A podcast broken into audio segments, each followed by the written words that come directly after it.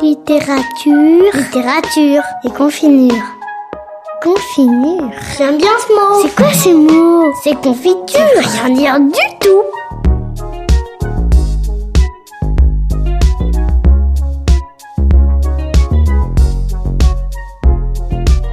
Littérature et confinure, Caroline Pastorelli. Yes.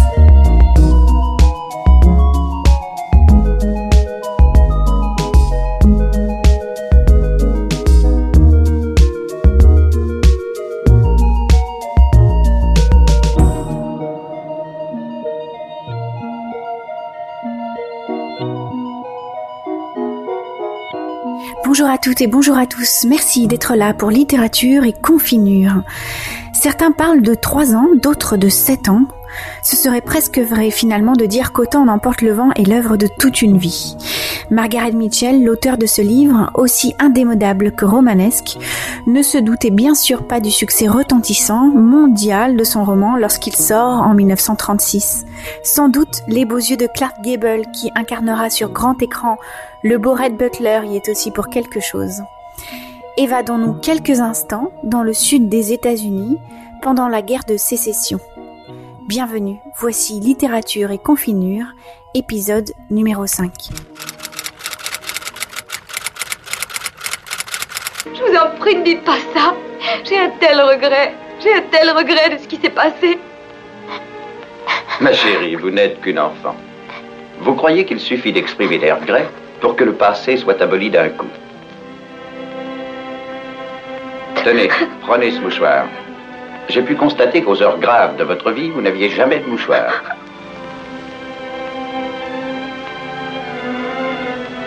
Red Red, où allez-vous ainsi Je vais à Charleston, berceau de ma famille. Mon chéri, mon chéri, emmenez-moi. Non, je vais rompre avec tout ce qui me retenait ici. Je recherche la paix. Je veux voir si cette vieille cité a conservé un peu de la grâce et du charme de jadis. Savez-vous de quoi je parle au moins? Non, je sais seulement que je vous aime. C'est votre punition. Red Red Si vous partez, où vais-je aller? Que vais-je devenir? Franchement, ma chère, c'est le cadet de mes soucis. Franchement, ma chère, c'est le cadet de mes soucis. Frankly, my dear, I don't give a damn. Cette cruelle réplique, la dernière du film, est aussi la plus célèbre du cinéma américain.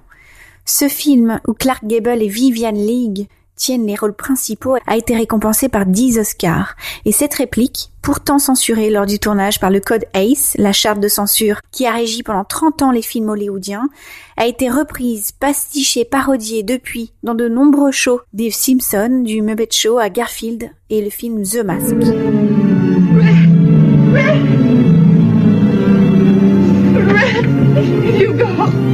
Where shall I go? What shall I do? Frankly, my dear, I don't give a damn. You ruined my movie. You've broken my heart. What will I do? Where will I go? Frankly, my dear, I don't give a hoigle. Well, you know, in that case, Jack Tripper, I don't ever want to see you again. Frankly, my dear, I don't give a damn. Oh, Red. Where will I go? What'll I do? Frankly, my dear, I love you. Let's remarry. Lovely ending. Avant d'être un film, bien sûr, Autant emporte le vent est un livre. Lauréat du prix Pulitzer, vendu à plus de 30 millions d'exemplaires dans le monde, traduit en 18 langues, qui aurait pu prédire que cette histoire allait parler au monde entier? Nous sommes en 1860, quelque part en Géorgie, et voici conter la vie de Scarlett O'Hara, une fille gâtée de 16 ans, fille d'un riche propriétaire de plantation pendant la guerre de sécession. Plus que son histoire, ce livre est un document souvenir sur cette époque clé de l'histoire américaine. Margaret Mitchell fait vivre sous sa plume la souffrance de ces hommes et de ces femmes qui ont dû réapprendre à vivre après l'écroulement de toutes les valeurs en lesquelles ils croyaient. C'est aussi bien sûr une magnifique histoire d'amour qui a fait et qui fera encore longtemps rêver de nombreuses jeunes filles. Voici maintenant une autre scène culte, celle de la dispute violente qui éclate entre Scarlett O'Hara et Ashley, qui la rejette, et la première rencontre avec le capitaine Red Butler, qui a fortuitement assisté à la scène. Mais Ashley, vous m'aimez Comment pourrais-je ne pas vous aimer? Vous qui possédez cette passion de la vie qui me manque. Mais cette sorte d'amour n'est pas suffisante pour rendre heureuse en ménage deux êtres aussi différents que nous. Espèce de lâche, ayez le courage de l'avouer. Vous avez peur de m'épouser. Vous préférez vivre avec cette sainte nitouche qui n'ouvre jamais le bec autrement que pour dire oui et non Et qui vous affligera d'une bande de marmots bâtis comme elle. Vous n'avez pas le droit de dire ça de Et vous, de quel droit me donnez-vous des conseils? Vous m'avez bercé d'illusions. Vous m'avez fait croire que vous vouliez faire de moi votre femme. Voyons, Scarlett, soyez franche. Je n'ai en aucune circonstance. Je vous dis que c'est vrai, je vous le dis. Je vous haïrai toute mon existence. Je ne trouverai jamais de terme assez vil pour flatter votre conduite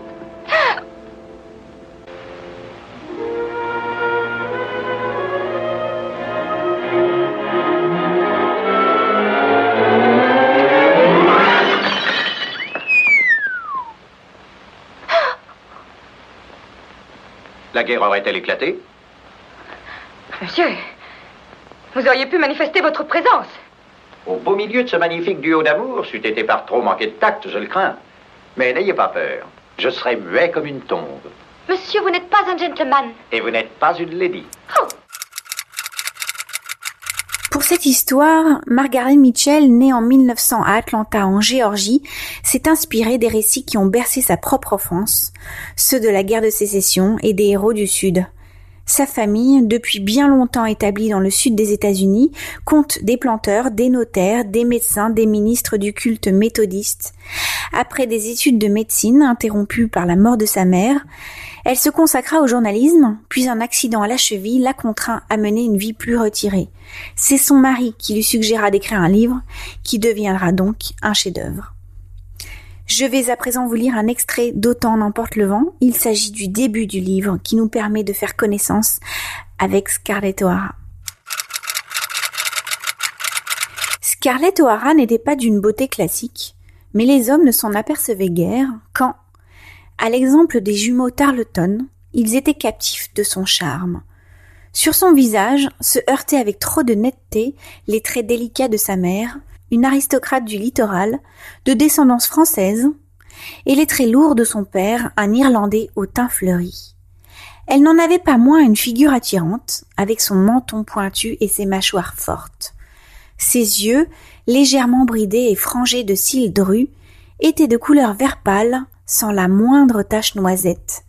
Ses sourcils épais et noirs traçaient une oblique inattendue sur sa peau d'un blanc de magnolia, cette peau à laquelle les femmes du Sud attachaient tant de prix et qu'elles défendaient avec tant de soin à l'aide de capelines, de voiles et de mitaines contre les ardeurs du soleil de Géorgie.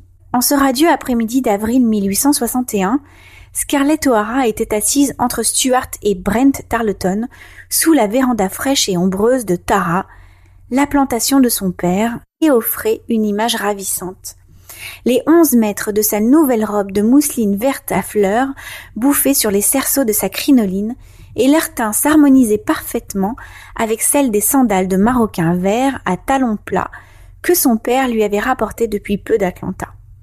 La robe dégageait à ravir la taille la plus fine de trois comtés et son corsage très ajusté moulait une poitrine bien formée pour une jeune fille de seize ans.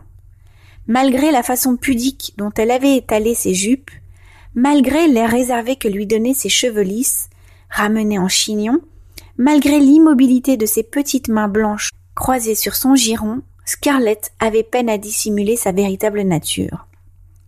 Dans son visage, empreint d'une expression de douceur minutieusement étudiée, ses yeux verts, frondeurs, autoritaires, pleins de vie, ne correspondaient en rien à son attitude compassée. Elle devait ses bonnes manières aux réprimandes affectueuses de sa mère et à la discipline plus rigoureuse de sa maman, mais ses yeux étaient bien à elle.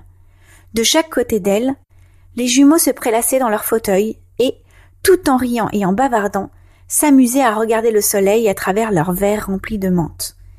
Ils avaient négligemment croisé leurs longues et lourdes jambes de cavalier botté jusqu'aux genoux. Âgés de dix-neuf ans, hauts de six pieds de pouce, les membres allongés et les muscles durs, le teint bronzé, les cheveux roux foncés, le regard enjoué et arrogant, vêtus de vestes bleues identiques et de culottes moutardes, ils se ressemblaient autant que deux balles de coton pouvaient se ressembler. Dehors, Le soleil déclinant envahissait le jardin et illuminait les cornouillers dont les fleurs blanches se détachaient en masse compacte sur un fond vert tendre.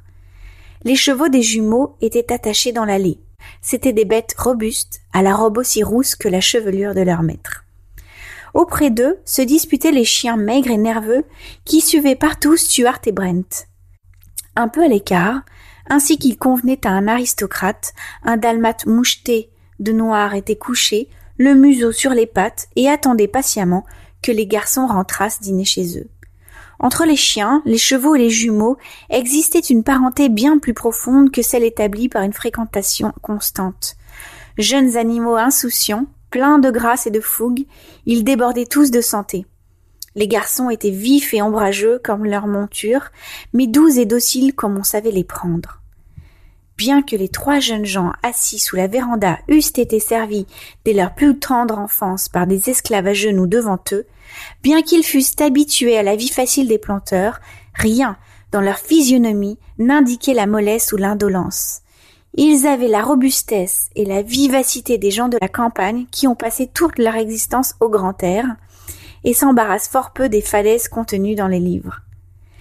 La vie en Géorgie du Nord, dans le comté de Clayton, était encore frustre, et selon les principes en vigueur à Augusta, à Savannah et à Charleston, elle était elle-même un peu primitive. Les sudistes des régions plus paisibles et plus anciennes considéraient d'un œil ironique les Géorgiens des hautes terres, mais là, en Géorgie du Nord, peu importait qu'on ignorât les raffinements de la culture classique, pourvu qu'on se montrât à la hauteur quand les choses en valaient la peine. Or, faire pousser du coton de bonne qualité, bien monter à cheval, bien tirer au fusil ou au pistolet, bien danser, savoir tenir compagnie aux dames et boire en homme du monde, en gentleman, c'était surtout cela qui comptait. Sous tous ces rapports, les jumeaux étaient des garçons accomplis, et ils se faisaient également remarquer par leur incapacité notoire à se plonger dans l'étude d'un livre. Leurs parents étaient les personnes les plus riches du comté. C'étaient eux qui possédaient le plus grand nombre de chevaux et d'esclaves, mais les deux jeunes gens étaient moins forts en grammaire que la plupart des paysans pauvres du voisinage. Vous venez d'écouter le début du roman Autant on emporte le vent de Margaret Mitchell. Comme à mon habitude, j'ai réussi à vous trouver le livre en version PDF et en téléchargement gratuit. Rien ne remplace la douceur du papier, mais en période de confinement, tout est permis pour s'évader. Je vous souhaite une bonne lecture et je vous dis à très bientôt pour de nouvelles aventures de littérature et confinure.